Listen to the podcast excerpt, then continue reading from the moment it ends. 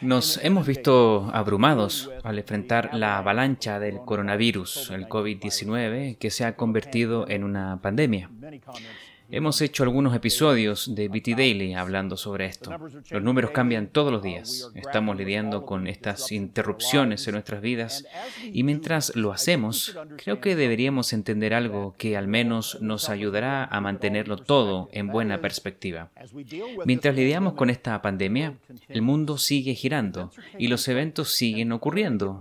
Cuando todo pase tendremos que retomar la vida diaria y continuar con lo que este mundo nos dejó hace unos días. Esta pandemia golpeó prácticamente a todas las naciones del globo.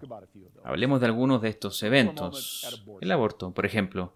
Hace solo unas semanas atrás se realizó una gran protesta en la Corte Suprema de Washington, D.C ya que la Suprema Corte tomó un caso en el estado de Luisiana, donde se promulgó una ley donde los médicos pro aborto tienen que practicar sus interrupciones solamente con previa autorización expresa y con licencia de los hospitales, lo que impactó a los estadounidenses en muchos sentidos fue la intervención de un antiguo presidente del bloque mayoritario del Senado, quien, después de haberse dirigido a la multitud, amenazó con fuertes declaraciones a dos jueces de la Corte Suprema con represalias si el juicio resultara en contra de este derecho a abortar para las mujeres. Conmocionó a muchas personas y pidieron incluso censurar a este político. Fue algo sin precedentes, nunca antes visto públicamente por un senador y ya está casi olvidado. Esta semana hubo primarias demócratas en varios estados. En Illinois hubo un congresista demócrata pro vida que perdió su reelección por otro candidato más progresista, que es pro aborto.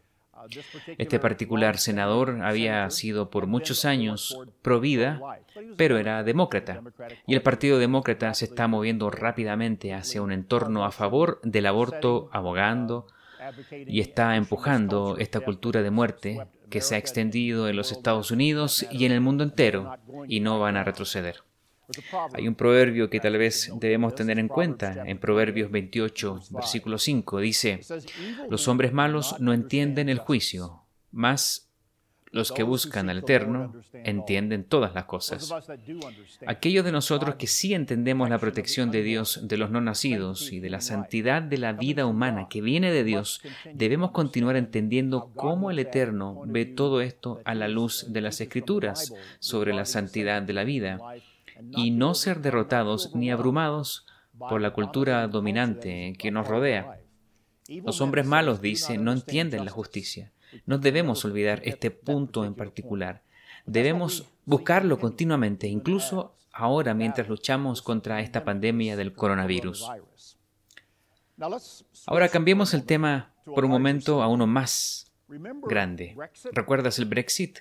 Algo que durante los últimos años se ha discutido largamente en el Reino Unido, si acaso Gran Bretaña ha decidido salir o no de la Unión Europea.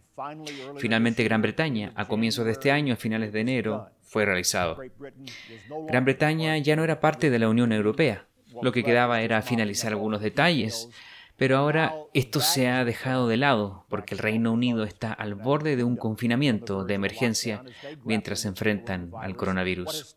Lo que comenzó como un esfuerzo por reducir el nacionalismo, eliminar las fronteras nacionales para centrarse en ser europeos y así eliminar la tendencia tradicional de ser un Estado-nación en la UE, ahora ha tomado un rumbo diferente.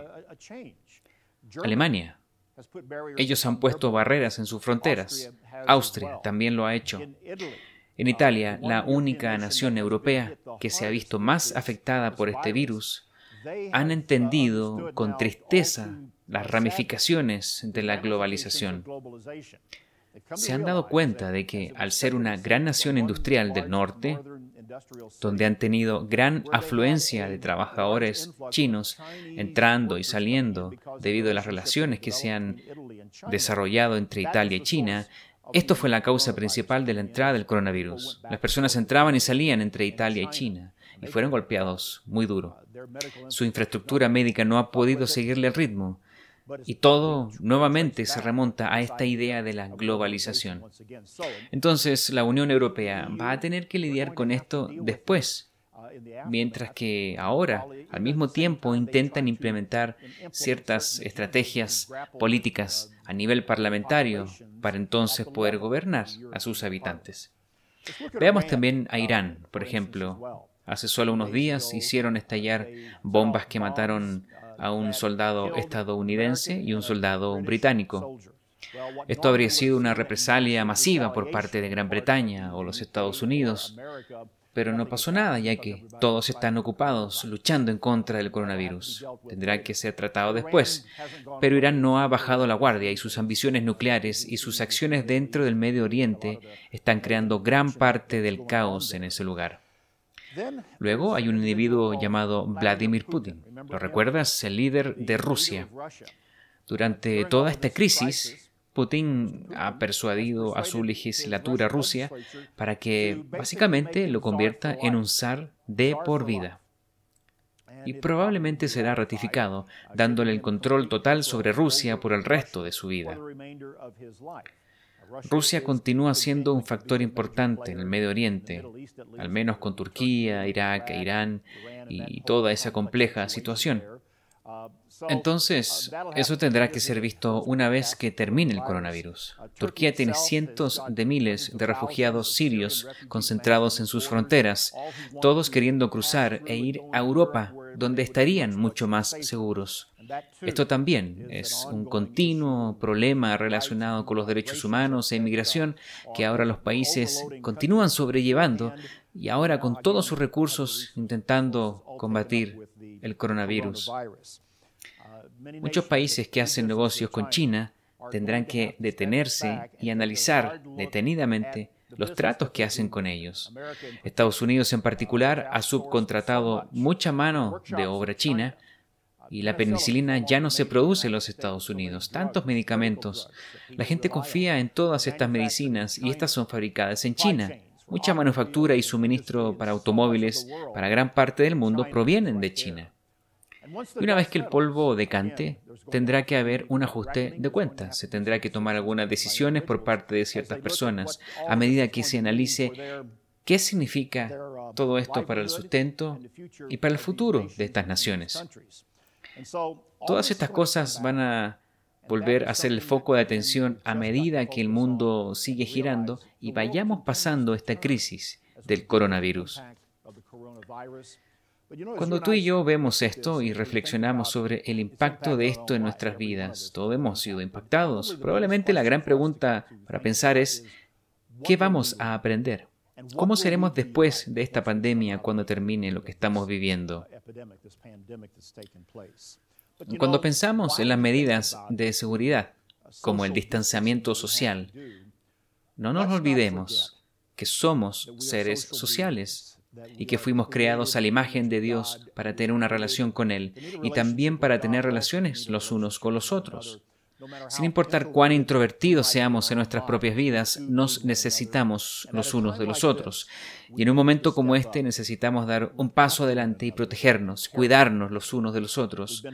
Nos han inspirado tantas historias grandiosas sobre cómo la gente ha sido generosa, cómo la gente se ha ayudado.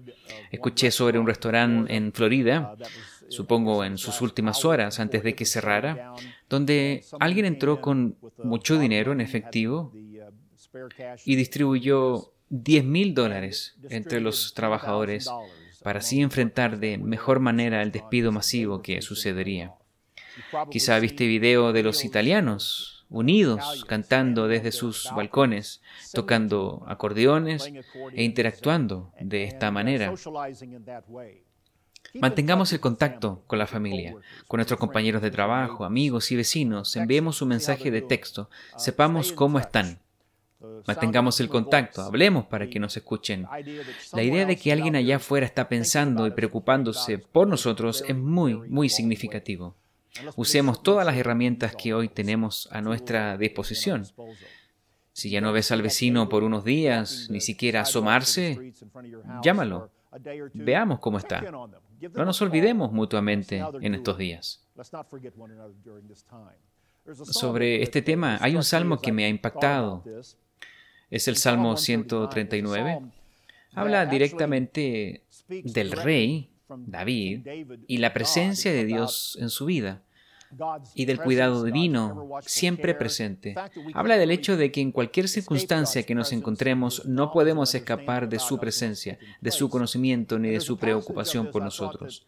Lo encontré muy apropiado y creo que nos ayuda a comprender cómo Dios está con nosotros y cómo debemos estar con los demás.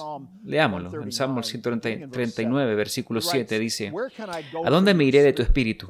Si tomare las alas del alba y habitar en el extremo del mar, aún allí me guiará tu mano y me asirá tu diestra. Es muy reconfortante, sin duda, cuando analizamos la presencia y el cuidado de Dios por nosotros. No obstante, no nos olvidemos de tomar este principio para aplicarlo a nuestros prójimos, amando a nuestros prójimos, así como amamos a Dios, como nos enseñó Cristo. En el versículo 11 dice, si dijere, ciertamente las tinieblas me encubrirán, aún la noche resplandecerá alrededor de mí, aún las tinieblas no encubren de ti, y la noche resplandece como el día. Lo mismo te son las tinieblas que la luz. Mantengamos las luces encendidas. Dios las tiene encendidas en nosotros. Mantengamos también estas luces por los otros encendidas a medida que podamos. Asegurémonos que nuestras relaciones están cimentadas en nuestro Dios y también en la relación con nuestros prójimos. El mundo sigue cambiando. Y mientras pasamos esto, vamos a tener que volver a lo básico, acercándonos a Dios, acercándonos a los demás. Mantengamos una perspectiva adecuada de lo que está sucediendo y de lo que todavía falta por suceder en el mundo y en nuestras vidas. Esto es BT Extra. Gracias por acompañarnos. Hasta la próxima.